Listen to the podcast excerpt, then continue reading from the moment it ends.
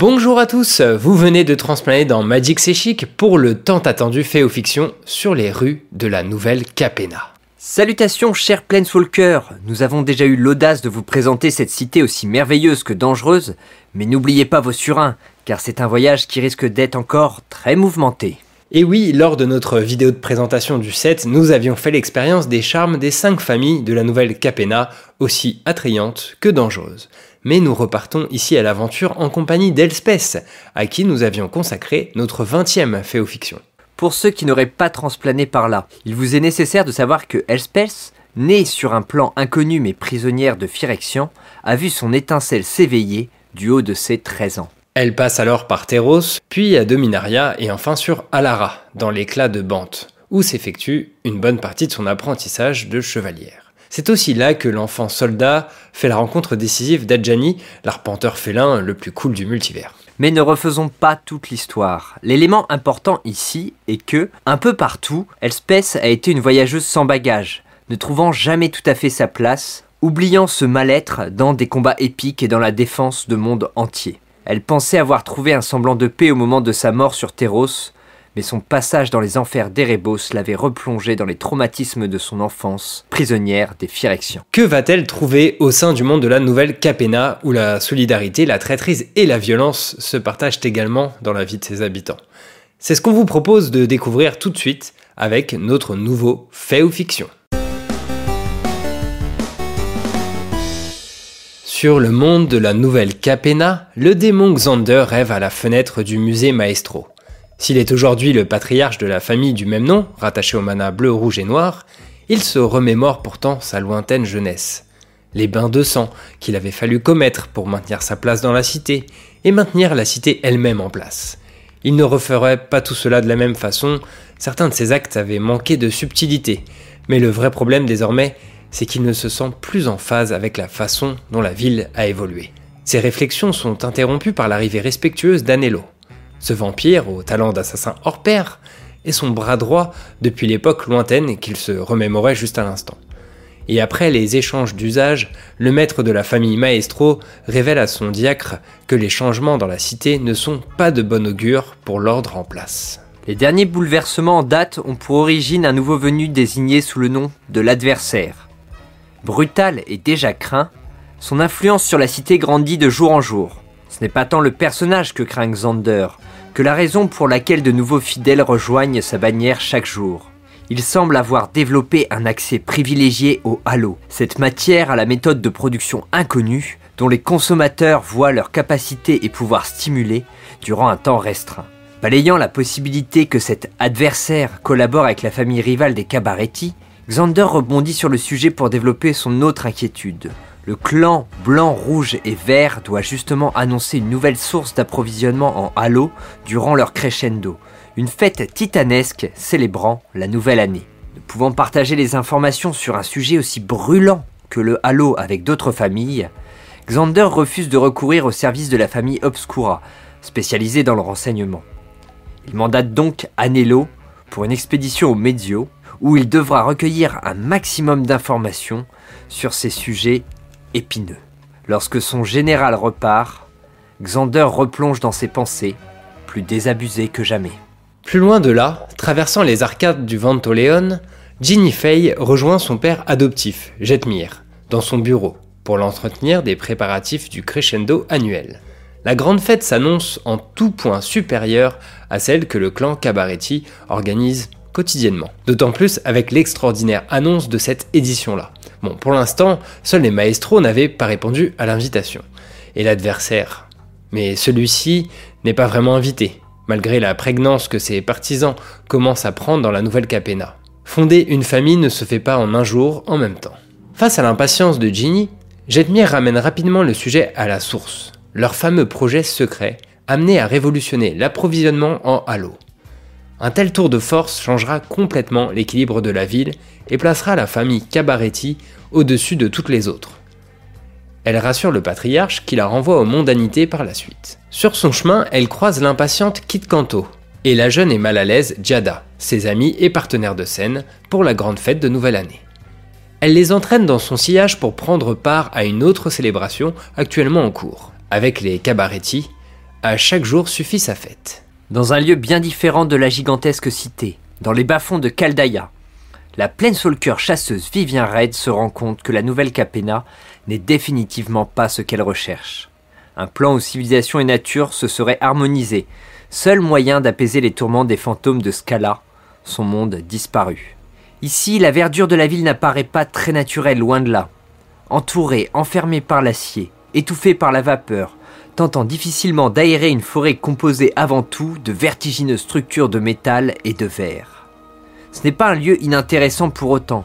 Il y a comme une logique interne à ce plan qu'elle n'arrive pas encore à saisir. Ses déambulations dans cette partie basse de la ville s'orientent presque naturellement vers un bâtiment duquel s'échappe une voix tonitruante, s'adressant à une assemblée de travailleurs encore en tenue. Des rifters, en bon nombre, à qui s'adresse leur meneuse, Ziatora.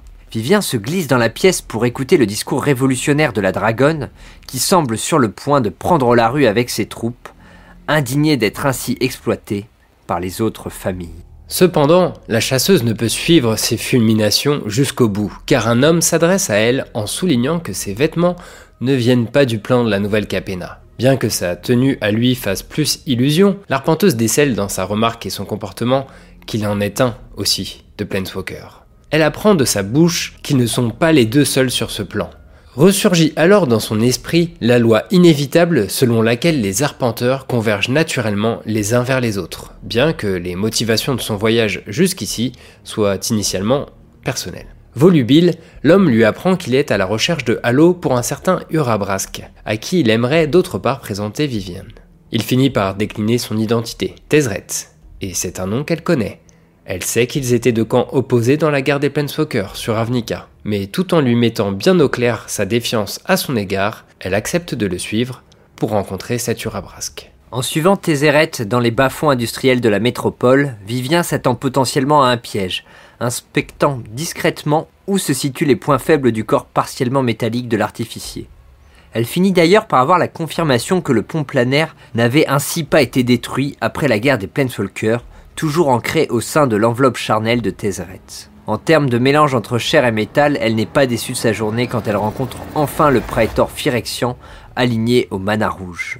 Au-delà de son terrifiant aspect propre à la race phyrexiane, Urabrask est complètement blessé et affaibli, sa chair ayant fondu sur les parties artificielles de son corps durant le voyage interdimensionnel jusqu'à la nouvelle Capena. L'utilisation du pont planaire par d'autres praetors avant lui aurait corrompu le dispositif, en. Telle une bête blessée aux abois, Urabrask s'adresse donc à Vivien, qui va enfin relativiser cette rencontre au goût amer avec deux des plus grandes menaces du multivers. Non seulement le Praetor réclame du Halo pour guérir ses blessures, mais il lui évoque une certaine Elspeth Tyrell qu'il a vue dans d'étranges visions. Cette Planeswalker ayant combattu les Phyrexians aurait a priori un grand rôle à jouer dans l'histoire qui s'est déjà mise en marche. Une histoire de reconquête du multivers par la nouvelle Phyrexia menée par Eleshnorn. Et ce dernier détail à propos de la puissante Praetor blanche, Urabrask et Tezret ne l'apprécient guère. Voyant une fragile alliance d'intérêts communs, Vivienne est finalement prête à aider Urabrask à se procurer du halo en échange d'informations concernant cette chevalière Elspeth que même la Praetor Eleshnorn semble vraiment craindre. En sortant du train à la station de Mezio, Elspeth met du temps à s'habituer à la lumière extérieure de la nouvelle Capena. Elle y découvre une population aussi dissemblable que bigarrée. Elspeth ne ressent aucune connexion vers la ville où elle débarque, venue désarmée dans tous les sens du terme avec un sac à peine plus rempli que les souvenirs de son passé. Puis finalement, il ne lui faut que quelques jours pour trouver sa place dans la ville. Tenue passe-partout, petit job, elle apprend progressivement à se fondre dans la masse, même si à l'intérieur palpite encore l'insupportable douleur de Héliode qui la perfore avec don du ciel. Durant l'une de ses réminiscences, elle percute sans s'en rendre compte un jeune Léonin qui ne semble appartenir à aucune des cinq familles, heureusement. Bien qu'elle soit incapable de nommer le gouvernement actuellement en place, les noms de Rifter, Courtier, Maestro, Obscura et Cabaretti lui sont vite apparus comme ceux des véritables législateurs de la ville. Le heurt avec ce passant au trait félin lui rappelle l'accueil de son ami Ajani sur le plan de Dominaria, où il avait accompagné Karn et les sentinelles pour anticiper la menace phyrexiane. Se retrouvant enfin là après de longues années, ils avaient rattrapé le temps, et elle avait pris le soin de lui narrer ses propres épopées. Son échappée du monde souterrain d'Erebos, Calix qui l'a traqué, et son absence de but désormais. C'est face au désarroi de son ami, de son absence complète de perspective, au moment où elle allait repartir, qu'Ajani lui avait livré le nom de la nouvelle Capena et son lien possible avec son passé. Ainsi, lorsqu'il lui avait dit avoir peut-être retrouvé son plan de naissance, Elspeth avait sûrement placé ses attentes trop haut. L'arrivée dans ce monde lui amène un tout autre type de survie que la vie de lutte qu'elle a menée jusque-là, celle du quotidien, laissant beaucoup plus de place à sa détresse intérieure que le fracas des batailles. Pourtant, un jour, en pleine livraison, l'arpenteuse assiste à une scène d'extorsion dans le magasin qu'elle approvisionne.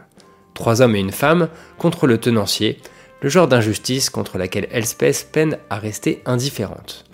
Mais elle demeure coite jusqu'à ce que le leader de ce petit groupe de maestros la prenne à partie. Parvenant à les détourner du vendeur, elle les attire dans la rue, fuyant, désarmée, face à ces hommes de main aux poches remplies d'outils de mort. Sa course effrénée l'amène jusque dans une impasse non loin de Kaldaya, avec à ses trousses des poursuivants plus furieux encore que si elle avait accepté une simple correction. Mais Elspeth a défendu des plans entiers. Elle a combattu avec des dieux. Improvisant une arme de fortune avec un bout de métal dans la rue, elle passe entre les éclairs de magie, rend coup pour coup, parvient à bout de ses adversaires, l'un après l'autre. Lorsque le leader tombe inconscient, un autre maestro fait son apparition, dans un applaudissement, moins hostile que ses compagnons. La combattante reste sur le qui-vive, mais ce n'est pas des armes que le nouveau venu cache dans ses poches cette fois, plutôt une proposition. Il a remarqué qu'Elspeth n'est pas une vraie capénienne. Alors, si elle n'a pas besoin d'argent, pas besoin de halo, pourquoi n'intègre-t-elle pas les maestros pour apprendre un peu d'histoire? Les présentations continuent alors qu'ils marchent ensemble dans la rue. Les noms d'Anello et d'Elspeth échangés avant de déboucher sur une place avec en son centre une grande fontaine représentant un ange combattant une créature dont l'apparence frappe directement l'arpenteuse. Un Phyrexian. Ajani l'avait prévenu que le plan de la nouvelle Capena avait jadis été victime d'une incursion phyrexiane. Mais ses habitants avaient réussi à repousser l'envahisseur. À la quête personnelle d'Elspeth s'ajoutait ainsi la traque d'une possible arme contre l'essaim conquérant. Cette fontaine confirme que le musée des maestros, rempli de souvenirs et d'objets d'art, sera un bon point de départ pour ses recherches. En plus de cette concentration d'informations sur l'histoire de la ville, Anello lui propose une chambre au logis, des missions à remplir et un salaire. Elspeth accepte sa proposition, mais n'est pas tout à fait dupe, bien consciente de l'obscurité de la voie dans laquelle elle s'engage. Ainsi, Elspeth se familiarise un peu plus avec la nouvelle Capena et les vestiges de l'ancienne en visitant le musée des maestros. Elle y trouve d'ailleurs tellement de représentations des Phyrexians qu'elle doit régulièrement se convaincre de ne pas vraiment en apercevoir dans les couloirs. En parallèle, elle prend sa place dans la famille, répond aux attentes, mais sans trop en faire, car elle ne peut se sentir maestro. Leurs méthodes n'ont rien à voir avec les valeurs et la philosophie de l'héroïne. Puis, ses avancées sur l'histoire de la ville se retrouvent vite limitées. Le seul moyen d'en savoir plus réside en la personne du responsable de musée, Xander. Le hasard faisant bien les choses, quelques jours plus tard, elle croise le patriarche des maestros dans les couloirs. Hormis une première présentation à distance avec Anello, c'est la première fois que la nouvelle recrue s'entretient directement avec le maître de la famille. La rigueur toute soldate d'Elspeth est remontée jusqu'aux oreilles de Xander, qui la félicite de son travail toujours correctement accompli, tout en lui reprochant de ne pas en faire plus. Selon lui, le zèle est pourtant une qualité essentielle lorsque l'on est à la recherche d'informations. La proposition se clarifie rapidement, et si Elspeth ne veut pas commettre d'assassinat, c'est son droit. Mais il lui faudra quand même accomplir une série de missions plus importantes pour accéder au savoir qu'elle désire. Déterminée, elle accepte. La première tâche s'avère finalement être un banal transport de marchandises auprès d'une agente obscura. Xander la récompense une première fois en lui apprenant que la nouvelle Capena fut construite conjointement par des démons et des anges en coalition face à un ennemi dont le collectionneur ne parvient pas à se souvenir. Toutefois, cette menace était si importante qu'elle a emporté avec elle d'abord les anges, puis les démons, juste après que ces derniers aient confié le sort de la ville à cinq familles à qui ils ont octroyé une part de leur démonité dirons-nous. Elspeth espérait des informations plus précises, mais le pacte scellé par Xander et les quatre autres chefs démons avait quelque peu altéré leur mémoire. La mission suivante ne tarde pas, c'est une filature, qui inclut une bagarre avec un gang de ratons laveurs plutôt violent. Une fois accomplie, elle exige des maestros une vraie arme, pour pouvoir tenir tête aux innombrables dangers de ces rues malfamées. Xander rit un peu de ses exigences. Seuls les lieutenants ont des armes. Elle doit encore remplir d'autres missions atteindre ce statut. Pour l'heure, sa récompense est un verre de halo, que Xander lui explique être le dernier cadeau des anges à la cité avant leur disparition. C'est aussi un moyen pour lui de faire comprendre à son apprenti la place si importante de cette substance dans l'équilibre des forces de la cité. En ingérant le liquide, celui-ci semble plus se dissoudre dans le corps qu'être bu. Il lui vient rapidement des sensations semblables à ses meilleurs souvenirs et la magie afflue dans tout son corps. Les interrogations autour de cette étrange substance se multiplient. Alors que les Capéniens l'utilisent principalement comme source de divertissement et que son commerce est devenu un véritable outil d'influence et de pouvoir, Elspeth ressent que le halo a été cédé aux habitants de la cité pour pouvoir tenir tête aux Phyrexians. Cette récompense n'est pas anodine. Elle préfigure la mission suivante d'Elspeth qui est de déposer un flacon de halo à un endroit précis dans les hauts parcs. Malgré l'apparente facilité de la mission, au moment où elle s'apprête à déposer le flacon, elle est interrompue par une jeune femme au regard d'émeraude, cheveux courts, blancs et noirs. Elspeth devine immédiatement qu'elle a affaire à une autre arpenteuse. Vivienne se présente et elles comprennent rapidement que leurs missions ont le même but, venir en aide aux sentinelles, sans que la menace phyrexiane ne soit clairement explicitée. Ne pouvant ruiner la couverture d'Elspeth, sous surveillance des hommes de main de Xander, Vivienne s'éclipse en lui assurant son soutien le moment nécessaire. De retour au musée, Xander semble plus préoccupé que d'habitude et s'apprête à demander à la jeune femme son plus grand engagement. Il commence par lui évoquer l'adversaire et comment sa présence remet en cause l'ensemble de l'équilibre entre les cinq familles. Un ordre établi sur une forme de chaos, certes, mais un ordre des choses qui maintient aussi la paix. La rumeur autour d'une source de halo révolutionnaire que les cabarettis vont révéler lors de leur crescendo attire déjà l'intérêt de cet adversaire. Le patriarche des maestros a besoin d'Elspeth, encore peu connue sur la nouvelle Capena, mais à l'efficacité remarquable. Elle peut permettre à sa famille de s'emparer, incognito, de cette source avant l'adversaire. Pour mener à bien ce projet, Xander lui offre un couteau, marque de sa reconnaissance et de la confiance qu'il a désormais placé en elle. Alors qu'il lui propose ensuite une épée si elle réussit la mission, la Planeswalker lui demande à la place d'avoir accès à toutes ses archives. Le pacte scellé, la prochaine grande étape est le relooking d'Elspeth. On ne rentre pas chez les Cabaretti vêtus comme un simple homme de main, sans froufrou ni paillettes. Elle débarque ensuite dans les quartiers opulents et hédonistes de la famille menée par le chat démon Jetmir. Assez mal à l'aise dans sa nouvelle tenue, tout en plume et coiffée d'un splendide diadème, Elspeth guette dans la salle de cabaret le moyen d'exprimer son désir d'intégrer la famille. Après un échec lamentable face au cuisinier Rocco, cette ouverture apparaît sous les traits de la chanteuse léonine Canto qui flash sur la timidité et le prénom d'Elspeth. Un nom que l'on ne voit plus que sur certaines pierres tombales de la nouvelle Capena. Kit entraîne sa nouvelle amie jusqu'à une autre femme, moins exubérante, une certaine Ginny Fay, la seconde de Jetmir en personne. Elle aussi s'amuse du nom à la saveur d'antan de notre infiltré. Mais celle qui retient l'attention de l'héroïne, c'est la jeune femme timide assise à la même table que Ginny et qui la salue sans prononcer un mot une certaine Giada. Le crescendo approche à grands pas, on ne va pas refuser des bras en plus au vu de ce qui s'annonce bientôt à la cérémonie du Nouvel An. Le jour tant attendu. Xander confie à Anello le devoir de prendre sa place et de veiller sur Elspeth. Le lieutenant ne comprend pas, perçoit son mentor beaucoup plus distant que d'habitude, presque éteint. Ses doutes se dissipent lorsqu'après une longue discussion, Xander lui intime avec fermeté de partir. À peine Anello a-t-il quitté la pièce que des ombres s'y immiscent, les propres assassins de Xander qui s'en prennent à lui. Ce dernier, ayant senti le vent tourner, défait une partie de ses assaillants, avant de se retirer dans ce musée qu'il connaît mieux que quiconque, évitant de multiples éclairs de magie qui sifflent à ses oreilles. Débordé par les traîtres qui l'assaillent, il trouve refuge sur un balcon dont il barricade fermement la porte. Mais les battements d'ailes de l'adversaire finissent par le surprendre, même ici, le collectionneur Maestro découvre qu'il a affaire à plus démoniaque que lui. S'il le découvre pour la première fois, la silhouette de l'adversaire nous est très familière, puisqu'il s'agit du démon Planeswalker Omnixilis. Celui-là même qui avait jadis asservi des mondes entiers grâce au pouvoir du voile de chêne, qui avait invoqué le titan Kozilek au pire moment sur Zendikar, et qui avait participé avec moult égoïsme à l'affrontement contre Nicole Bolas. Lorsque Xander tente une passe d'armes à la vitesse de l'éclair, Omnixilis le part plus rapidement encore. Et l'instant d'après, c'est la chute dans le vide.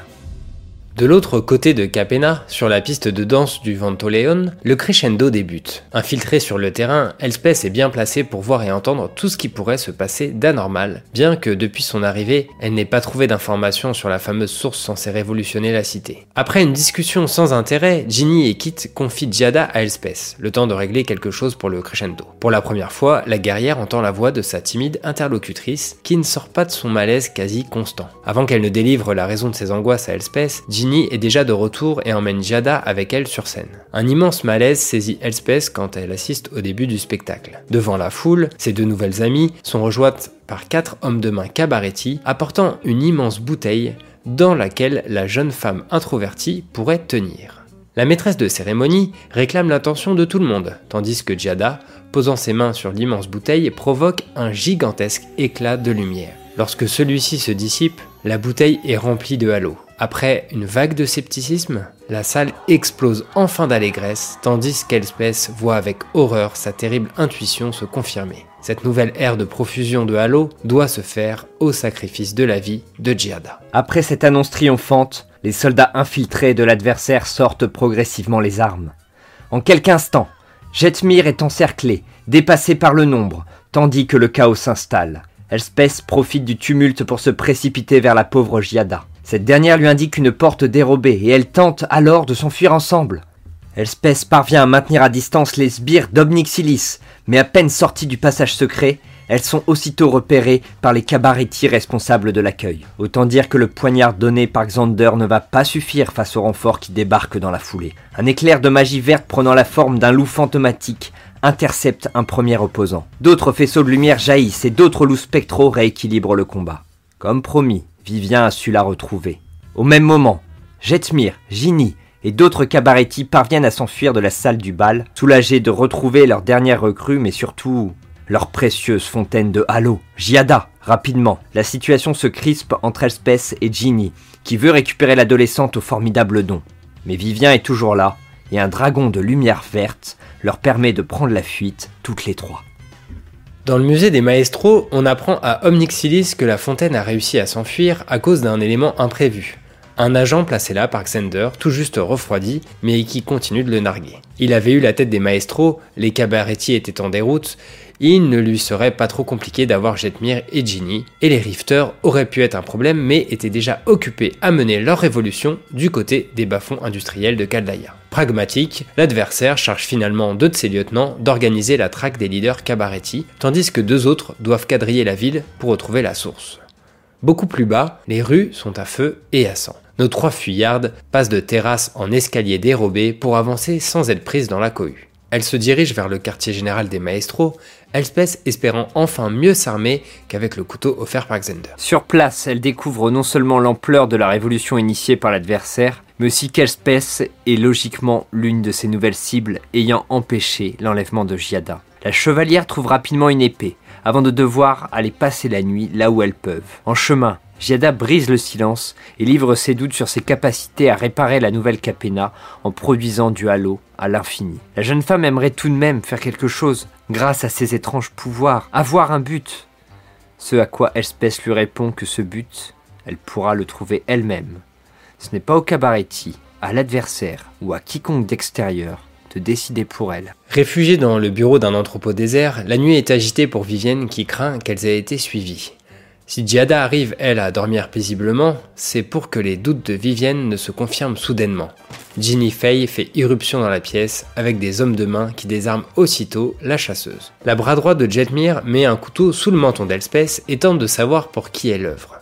C'est l'intervention de Giada qui sauve le trio quand elle suggère de livrer les deux femmes à Jetmir en charge de juger les traîtres. Elle finit d'apaiser les esprits en remerciant le groupe Cabaretti de l'avoir sauvé. Le lieu de repli n'est pas le Ventoleon, compromis par l'attaque, mais une cachette obscura. Aucune des familles survivantes ne veut de la domination de l'adversaire. Dans ce contexte où l'on distingue mâle, chien et loup, Elspeth et Vivienne ne peuvent que redouter un piège. Camise, l'oculus des Obscura, leur ouvre la porte, puis les entraîne dans une salle dérobée où se trouve le père adoptif de Ginny sur une couchette. Il est l'ombre de lui-même, seul un miracle nommé Giada peut le tirer d'affaire. Quand soudain, un groupe composé de redoutables rifters et de maestros fait éruption. Profitant de la diversion, Vivien récupère son arc sans pouvoir tirer les mains toujours attachées. Concentrant sa magie, Espèce ploie le métal de ses menottes et libère les mains de sa partenaire. Mais ce n'est que le début du combat. Les ennemis sont nombreux et sa nouvelle épée ne suffit pas face aux assaillants qui affluent. Elle ne parvient pas à se rapprocher assez de Giada qu'elle a juré de protéger au péril de sa vie. Un coup de maillet finit par l'atteindre brutalement dans les côtes. Elle sent son souffle se tarir, ses os se briser, elle crache du sang. Quelque chose semblable à l'étreinte d'Erebos la saisit, avant que des bras réels la soutiennent et porte à ses lèvres un liquide miraculeux. En plein retour de conscience, récupérant ses sens, Elspeth découvre une Giada auréolée d'une lumière qu'elle de seule semble pouvoir distinguer. Camise leur indique une porte dérobée et l'étrange assemblée s'y précipite, non sans mal, direction la cathédrale d'Eoparque, fief C'est en arrivant dans une impasse et au son des claquements de talons et des armes que Vivienne et Elspeth découvrent avec amertume que Ginny, à son tour, est trahie. Les Obscuras sont aussi gangrénés que les autres familles. L'attaque dans la cache avait pour seul but de diviser les forces armées Cabaretti. Vivienne assurant leurs arrières, Elspeth et Giada reprennent une fuite effrénée dans le parc cette fois, tandis que Ginny s'en prend avec fureur à Camise.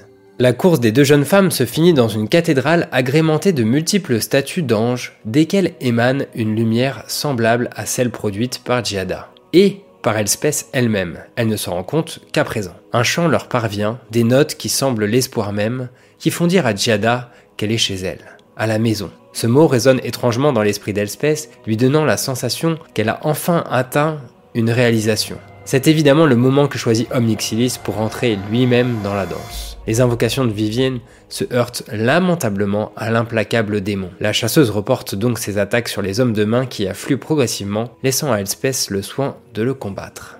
Omnixilis, sûrement sous l'emprise de Halo, prend rapidement le dessus sur le combat qui les oppose.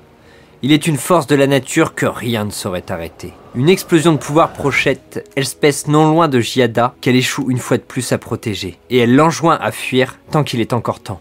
Mais inspirée par la cœur, ayant enfin retrouvé sa place parmi les siens, Giada irradie de plus en plus, remercie Elspeth pour tout le chemin parcouru ensemble, et lui affirme que c'est désormais à elle de la protéger. Elle est désormais l'exacte copie des sculptures tout autour. La lumière qui envahit la pièce repousse Omnixilis sans affecter espèce, portée par le chant qu'elles entendaient auparavant, montant de plus en plus, incarnant le fameux crescendo que les cabarettis avaient fait leur sans jamais en atteindre l'intensité. À part espèce, l'ensemble des personnes présentes sont tombées à la renverse.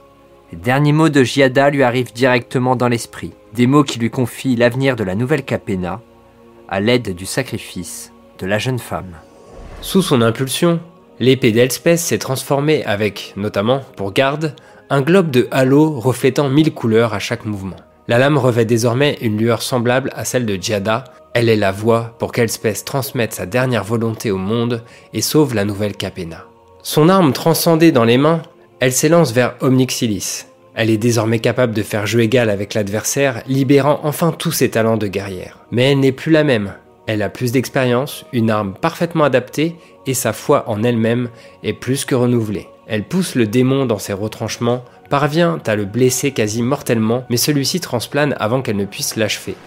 Le plan est exsangue, mais sauf. Et malgré l'adversaire en fuite, beaucoup reste à faire. Xander, avant de mourir, a rédigé un leg à Anelo lui a confié les rênes des maestros et lui a demandé de donner accès à l'ensemble de ses archives à Elspeth quand elle reviendrait, signe de la confiance aveugle qu'il avait en leur survie à tous les deux, une clairvoyance dont personne d'autre ne pouvait se targuer à la nouvelle Capena. Il les accueille donc à bras ouverts avec Vivienne et les laisse accéder aux portes du savoir tant convoité. Mais les réponses qu'elle découvre sont assez déceptives. C'est la même histoire que celle transmise par Xander, sauf un détail primordial concernant le halo. Issue des sacrifices des anges trahis par les démons, la substance est ce qui a permis de repousser l'incursion phyrexiane. Mais les réserves ne sont pas inépuisables. Accompagné de Vivien désormais, il est temps de retourner sur Dominaria pour faire part à Ajani de ses découvertes avant de se préparer à replonger dans l'enfer des champs de bataille.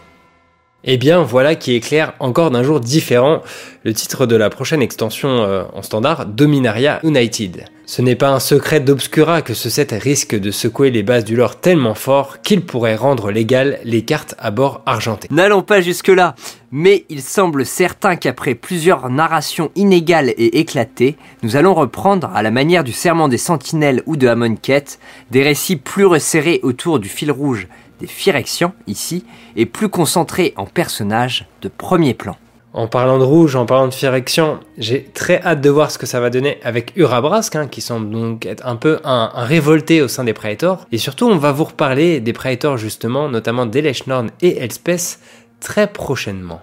Pour Dominaria Reunited, il faut dire que le retour sur des plans déjà bien connus donne plus de marge, plus de profondeur au développement des intrigues, et bien que l'on ait eu des avant-goûts des recherches phyrexianes, on ignore encore tout de l'objectif derrière ces escarmouches. Sans compter tous ces personnages qui ont été laissés en proie au conflit, tels que Kos. Kos oh, On l'a vu sur Phyrexia, sauter à l'élastique, mener la résistance au fond des criques. Il a fait la cour à Mélira, il a fait la reine, il a fait le mort. Voilà, le lore mécontent dans tous ses états. Blague à part, ce personnage est un sérieux candidat pour un retour en force de l'Assemblée en tant qu'ancien ami d'Ajani et surtout d'Elspeth, mais ça pourrait être un sérieux candidat pour un retour complété par les Phyrexians. Même si pour le coup, comme c'est un personnage qu'on n'a pas vu depuis très longtemps, ça manquerait un petit peu d'intensité parce qu'en fait il y a plein de nouveaux joueurs qui ne le connaissent pas et euh, qui en le voyant revenir euh, Phyrexianisé diraient ok c'est qui, on s'en fout. En tout cas, on espère que notre récit de ce lore vous a plu. Euh, plusieurs possibilités un peu pour continuer le débat. Vous pouvez nous rejoindre sur Discord. Hein. On a ouvert un Discord il y a euh, on débat euh, surtout Quentin hein, du lore actuel, mais aussi ancien, passé, enfin bref, beaucoup de, théories possibles à étayer avec nous euh, sur ce serveur. Sinon, vous pouvez aussi nous soutenir un peu plus financièrement, disons, avec notre Patreon. Notre page Patreon existe toujours et le lien est dans la description. Et enfin, on vous donne rendez-vous aussi sur les réseaux sociaux pour suivre un peu les, les prochaines rumeurs et prochains reveals des, des sets Magic à venir. On est toujours sur Facebook et Twitter, mais aussi maintenant on est un peu sur Instagram. Pareil, le lien est dans la description. Et comme un set en chasse un autre, préparez-vous, la prochaine fois que nous nous côtoierons, ce sera pour parler des cartes de Commander's Legend. Numéro 2 qui aura lieu dans l'univers de Donjons et Dragons. Donc a priori, pas de lore qui accompagnera ce set, mais euh, on trouvera forcément un moyen de continuer à vous parler de lore. Ne vous inquiétez pas, moi j'ai envie de rester un peu sur la nouvelle Capena que, j'adore, donc euh, on en reparle très vite. Sur ce, on vous dit à bientôt. Et d'ici là, bon voyage entre les éternités aveugles.